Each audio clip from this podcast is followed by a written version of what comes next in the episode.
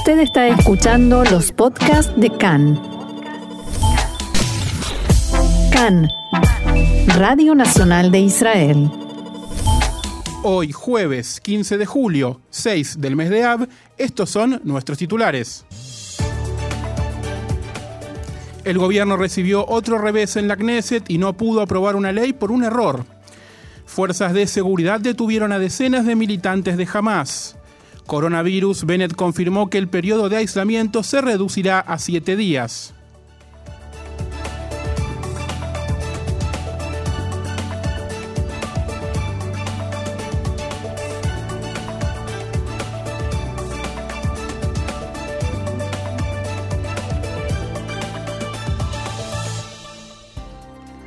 Vamos entonces al desarrollo de la información. Decenas de activistas de Hamas fueron arrestados anoche en una aldea al norte de Ramallah, en la margen occidental, en un operativo conjunto del ejército, el Servicio General de Seguridad, Shin Bet y la Gendarmería. Los arrestados pertenecían a la célula estudiantil de Hamas en la Universidad de Birzeit y se produjeron en la aldea de Tumus, allá, en la que residía un palestino acusado de asesinar a un estudiante israelí en mayo pasado. De acuerdo con un comunicado del ejército, algunos de los detenidos estaban directamente involucrados en actividades terroristas, incluidas transferencias de dinero, incitación y la organización de actividades de Hamas en Judea y Samaria. El grupo de activistas fue arrestado después de visitar la casa de Muntasir Shalabi, que fue demolida por el ejército la semana pasada. Shalabi está acusado de haber asesinado a Yehuda Guetta, un estudiante de Yeshiva de 19 años, en el cruce Tapuaj en la margen occidental en mayo pasado. Las fuerzas de seguridad no informaron exactamente cuántos activistas fueron arrestados, pero distintos reportes arrojan alrededor de 60 trasladados en autobuses para interrogatorios. Los activistas de Hamas estaban realizando lo que denominaron una visita solidaria a donde se ubicaba la casa de Yalabi antes de ser derrumbada. A través de las redes sociales había circulado una invitación al evento que decía la facción estudiantil de Hamas en la Universidad de Birzeit te invita a asistir a una visita a la familia del heroico prisionero Montasir Shalabi, quien llevó a cabo el heroico ataque.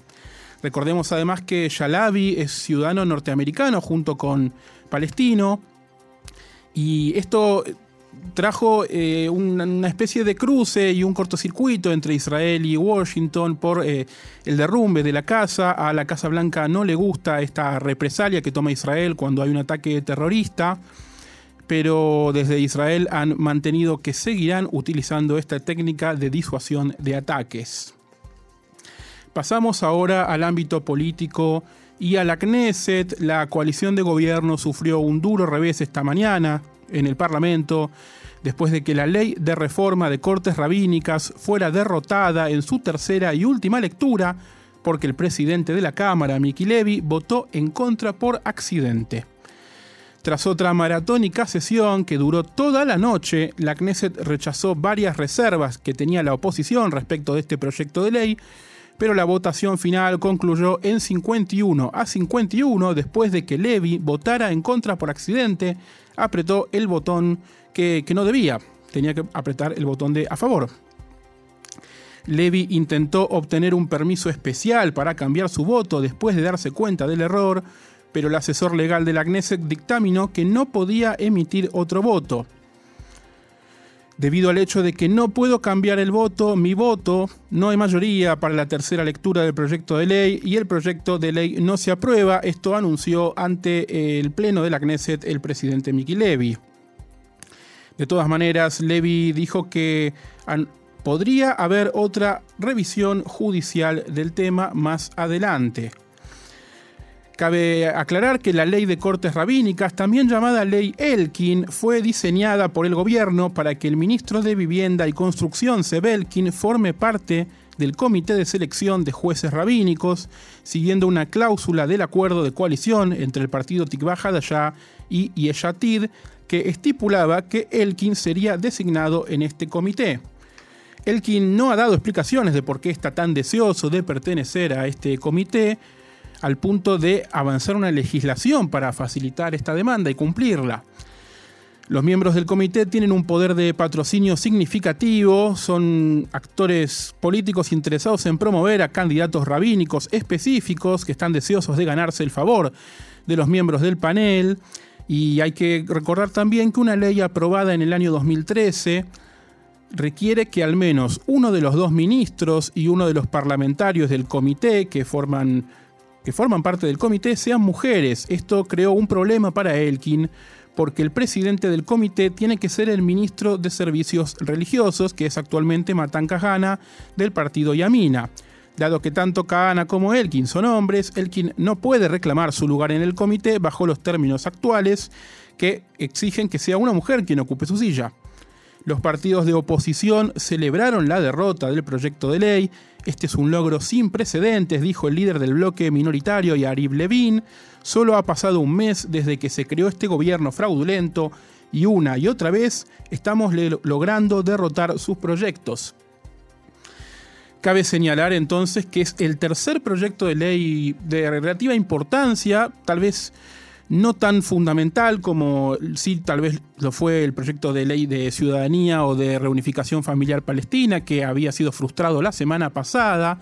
Es el tercero porque en, instantes nomás vamos a hablar del que fue el tercero en rigor, que, que, fue también ayer, por lo cual la Cámara, la, la oposición se está regocijando de alguna manera de permanentemente lograr ponerle palos a la rue en las ruedas a la coalición de gobierno. Siempre estos proyectos de ley están cayendo además por muy pocos votos. Recordemos además que la coalición perdió un miembro cuando Amihai Shikli de alguna manera se retiró de hecho, votó en contra de la coalición de gobierno y ya parece haber dejado en claro que no va a apoyar ningún proyecto de la coalición a pesar de haber sido seleccionado por el partido del primer ministro Yamina. Y hablábamos del tercer proyecto y este es el de la despenalización de la marihuana para uso recreativo que cayó antes de que se lleve a cabo la votación que estaba prevista para ayer en el Pleno de la Knesset. El líder del partido RAM, Mansur Abbas, pidió a la diputada de Tikva Hadashah, Sharren Askel, que, quien fue quien presentó el proyecto, que esperara dos semanas antes de someterlo a votación ante el Pleno de la Cámara para dar a los legisladores de RAM más tiempo para examinar cómo se recibiría la legalización del uso recreativo de la marihuana entre sus constituyentes de la comunidad árabe israelí. Desde ayer había trascendido que Askel estaba enfrentando presión para retirar su proyecto, ya que la legislación no tenía el respaldo del partido RAM y enfrentaba una derrota casi segura en una votación en el pleno de la Knesset. A pesar de las súplicas de la coalición, hasta la tarde de ayer, Askel se había negado en varias ocasiones a retirar el proyecto, que había sido aprobado por la Comisión Ministerial de Legislación el día domingo, lo que le da el respaldo oficial del gobierno. Lo que sí pudo avanzar el gobierno es otro proyecto de ley durante la jornada maratónica de ayer en la Agneset que exige que las muestras de ADN tomadas de víctimas de delitos sexuales se almacenen durante un periodo de tiempo ilimitado. Los legisladores de la lista conjunta de la oposición votaron con la coalición de gobierno asegurando que el proyecto pase su lectura preliminar a pesar de la ausencia en el Pleno de varios diputados del oficialismo. La votación terminó con 64 parlamentarios votando en favor de este proyecto que propone que todas las muestras tomadas de las víctimas de delitos sexuales después de una agresión se envíen al Instituto Forense Abu Kabir, donde se extraerá el ADN. Luego el ADN se almacenaría sin límite de tiempo con el fin de futuras investigaciones y enjuiciamiento de los atacantes. Según las regulaciones actuales, las muestras forenses se destruyen después de solo tres meses si no se presenta una denuncia ante la policía. Las víctimas de agresión sexual a menudo no denuncian el delito de inmediato, a veces tardan meses o incluso años antes de hablar con las autoridades. El proyecto aprobado ayer en primera lectura dice específicamente, esta ley permite que se presente una denuncia por un delito sexual años después de que éste se haya cometido, y en el caso de delitos sexuales cometidos contra menores, incluso decenas de años después. Conservar las muestras sin límite de tiempo ayudará a crear un sistema justo para que las víctimas presenten una denuncia futura. Esta legislación también exige que los llamados kits de violación estén disponibles en todos los hospitales para que los equipos médicos tomen muestras de las víctimas. Actualmente estos kits solo se proporcionan a cinco hospitales. La parlamentaria Merab Ben-Ari de Yeshatid, quien presentó el proyecto, dijo que estaba sorprendida de que la oposición antepusiera la política partidaria por sobre las necesidades de las víctimas de delitos sexuales. No puedo creer que los miembros de la oposición antepongan sus consideraciones a las de las víctimas de agresión sexual. Les grité en el Pleno, qué vergüenza, la ley avanzó con una gran mayoría de 64, árabes, judíos, laicos, religiosos, todos estamos a favor de ella. Tras la votación, Yair Golan de Meretz expresó su indignación en Twitter porque la oposición había votado en contra del proyecto de ley, abro comillas, todos los diputados de la oposición, con la excepción de la lista conjunta, votaron en contra de la ley que extiende el límite de tiempo para preservar la evidencia forense de las víctimas de agresión sexual. ¿Cómo se atreven? ¿No tienen esposas, hijas ni hermanas? ¿Están a favor de los delincuentes sexuales? Son oposición a las víctimas de violación. Esto decía Yair Golán. Por su parte, Miki Zohar de Likud defendió esta mañana el voto de la oposición y dijo que aunque lamentable, esto fue para socavar al nuevo gobierno. Abro nuevamente comillas, es una lástima haber tenido que oponerme, es algo muy importante, pero hay algo más importante que cualquier otra cosa, que el Estado de Israel sea dirigido por personas aptas para hacerlo. Esto decía Miki Zohar de Likud. Otra actividad que hubo ayer en la Knesset fue el rechazo a una propuesta para compensar a las familias de las víctimas del desastre del Monte Merón que dejó 45 muertos y más de 150 heridos el pasado 30 de abril. El proyecto de ley fue presentado por el opositor Jacob Asher de Yaduta Torah y fue rechazado por 59 a 55 votos. Fue una propuesta de la oposición rechazada por el oficialismo. El viceministro de Finanzas, Hamad Amar, justificó el rechazo diciendo que el gobierno aún no ha formulado una posición al respecto. El proyecto de ley proponía un marco financiero para ayudar a las víctimas del desastre del Merón, que incluía la formación de un comité que formularía criterios para la compensación, incluido el número de víctimas en una familia y sus fuentes de ingresos. El viceministro Amar dijo además que la redacción actual de la ley generaría costos excesivos y que su oficina examinará las implicaciones presupuestarias. Además, destacó Amar que se necesitaría realizar una investigación a fondo para formular un plan de asistencia apropiado para las víctimas, propuso que su oficina sea quien lo lleve a cabo. Y hablando del Monte Merón, una lamentable noticia porque la policía debió abrir una investigación después de que un monumento a las víctimas de la tragedia haya sido vandalizado durante el día de ayer. Un video de una cámara de seguridad muestra a varios hombres ultraortodoxos acercándose a los carteles con las fotos de las 45 víctimas fatales. En las imágenes de este video se ve a los sospechosos retirando los carteles y pisoteándolos.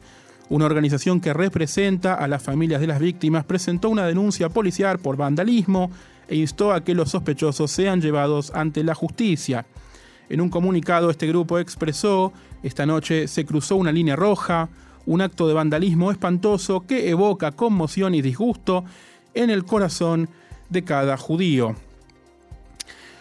Otra noticia, el parlamentario del Likud, Nir Barkat, presentó una propuesta para evitar que Estados Unidos reabra su consulado en Jerusalén, que históricamente había servido como representante de facto ante los palestinos.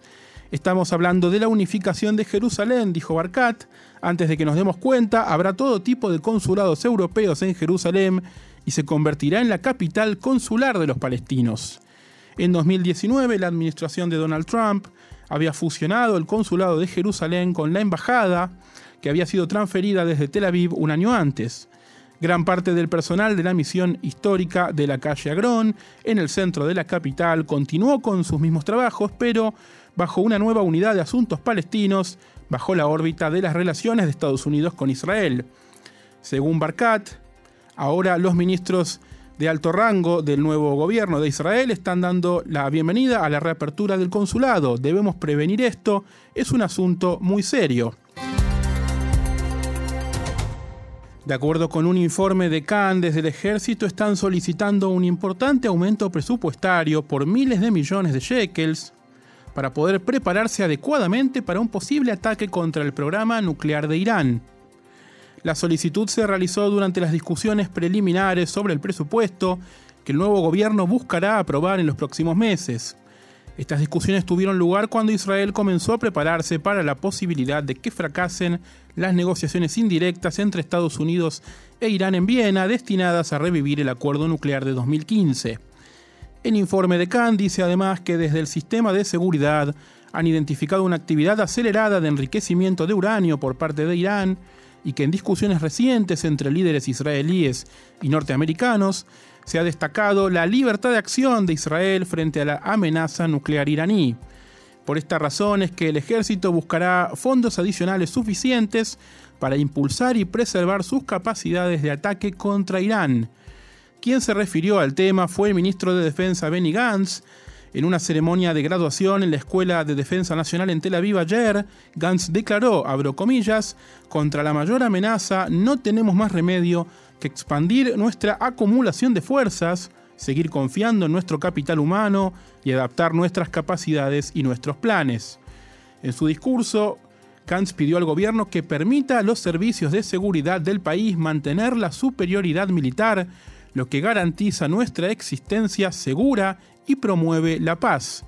Todas estas amenazas exigen que aceleremos y aumentemos nuestra preparación para llevar a cabo nuestra misión con un muro de acciones y no solamente con palabras. Esto decía el ministro de Defensa Benny Gantz. Hablando en el mismo evento, el primer ministro Naftali Bennett advirtió sobre las amenazas provenientes del Líbano, que ha experimentado una crisis financiera sin precedentes abro comillas, el Líbano está al borde o incluso diría en medio de un colapso, como todos los países en los que Irán toma el control y se establece.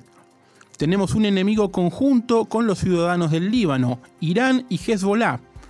Bennett agregó que a diferencia de los libaneses, Israel tiene la capacidad para contrarrestar estas amenazas. El primer ministro dijo además que Israel monitorea cuidadosamente la situación en el Líbano y que está preparado para actuar en caso de que Hezbollah intente atacar. No permitiremos que ningún país u organización terrorista amenace al Estado de Israel, su seguridad, su soberanía o a su pueblo. Las declaraciones del primer ministro se produjeron además al cumplirse los 15 años del estallido de la Segunda Guerra del Líbano en el año 2006, una campaña militar que se vio empañada por la mala gestión y el mal funcionamiento dentro del ejército y el gobierno, y al respecto Bennett declaró, algunos de estos problemas los experimenté de cerca como comandante de una unidad de reserva que operaba en las profundidades del territorio enemigo. Como todos, vi la confusión, vi la impotencia, la falta de órdenes, de líneas claras y de espíritu claro. Hoy estamos en un lugar muy diferente, concluyó su discurso el primer ministro. Y al respecto también, las fuerzas de defensa de Israel revelaron ayer la ubicación de un supuesto escondite de armas de Hezbollah en el centro del Líbano. De acuerdo con la información, una gran cantidad de explosivos se almacenaban en un edificio justo enfrente de una escuela.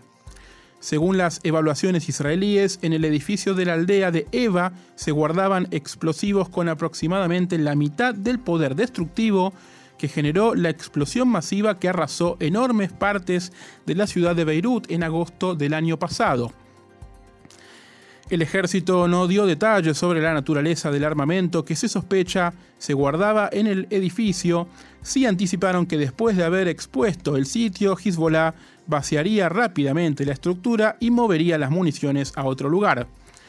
Si bien esto priva a Israel de un potencial objetivo de ataque en cualquier conflicto futuro, el ejército dijo que estaba preparado para mostrar sus cartas ahora, señalando a Hezbollah la profundidad de, su recopilación de inteligencia y exponiendo al mundo el aparente peligro que supone el grupo terrorista. De acuerdo con el informe, Israel tiene información sobre miles de objetivos más. Hezbollah tenía la intención de usar esto contra soldados y ciudadanos israelíes. Este almacén estaba ubicado en el corazón de una población civil en el Líbano, a escasos metros de una escuela. Como este objetivo, hay miles de otros similares pertenecientes a Hezbollah que ponen en peligro la vida de los ciudadanos del Líbano, dijo en el comunicado el ejército.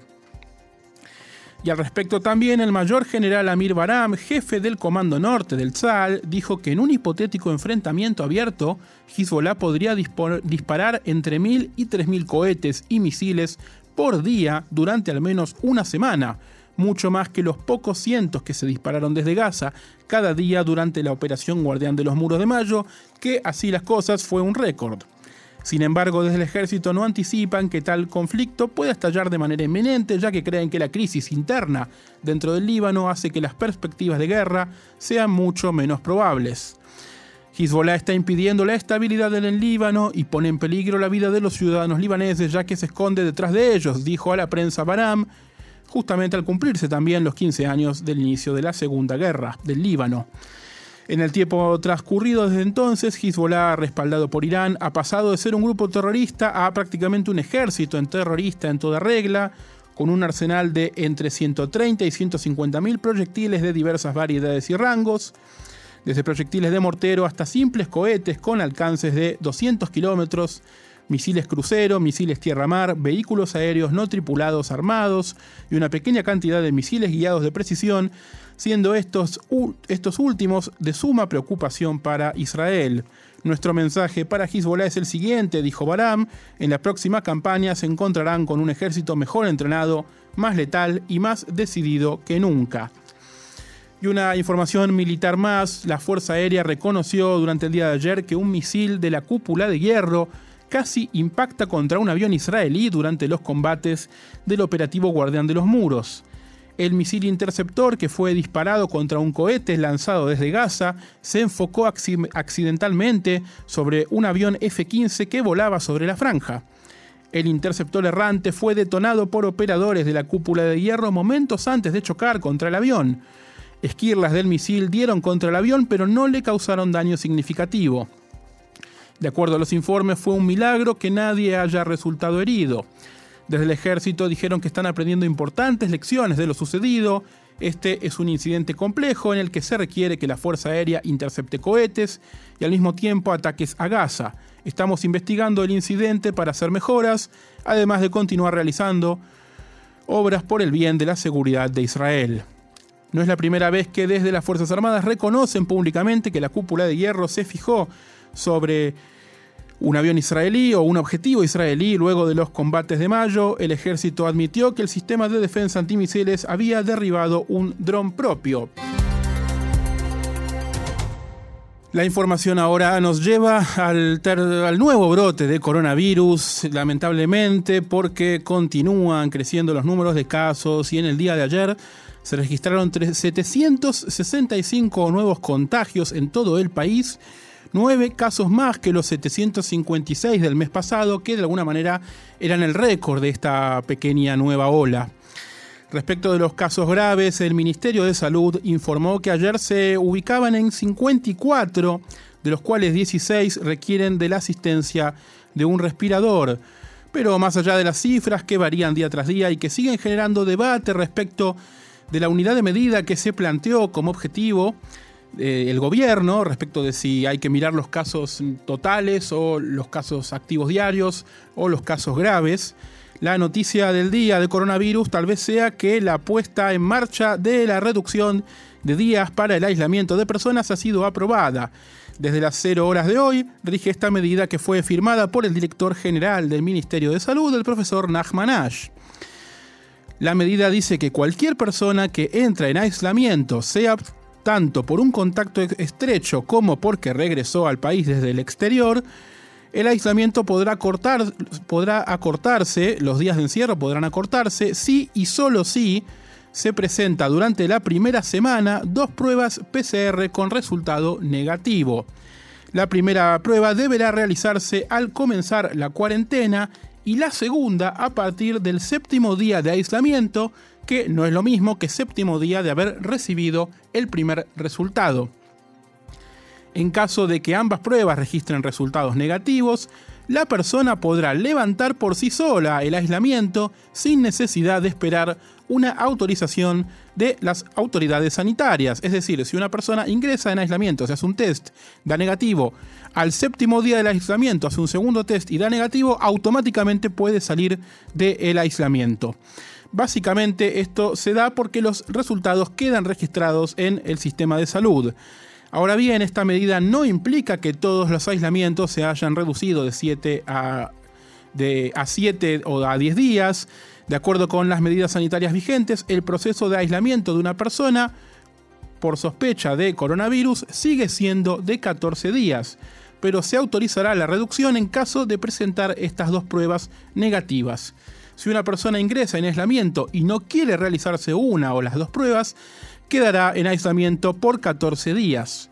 En caso de que una persona ingrese en aislamiento y se realice ambas pruebas y cualquiera de las dos, no importa el orden, de positivo, ahí debe dar aviso inmediato a las autoridades sanitarias y seguir el curso de la enfermedad según los protocolos. Por otra parte, el primer ministro Naftali Bennett brindó ayer por la tarde una conferencia de prensa en la que volvió a insistir con la necesidad de vacunar aquellas personas que todavía no lo han hecho. El planteo de Bennett es que hay un millón y medio de personas que siguen sin haberse vacunado. Por favor, vayan y háganlo con urgencia. Tenemos stock de dosis, no hay excusas. De todas maneras, en la misma conferencia, Bennett reconoció que solamente con las vacunas no alcanza, pero insistió en que no quiere volver a generar un cierre.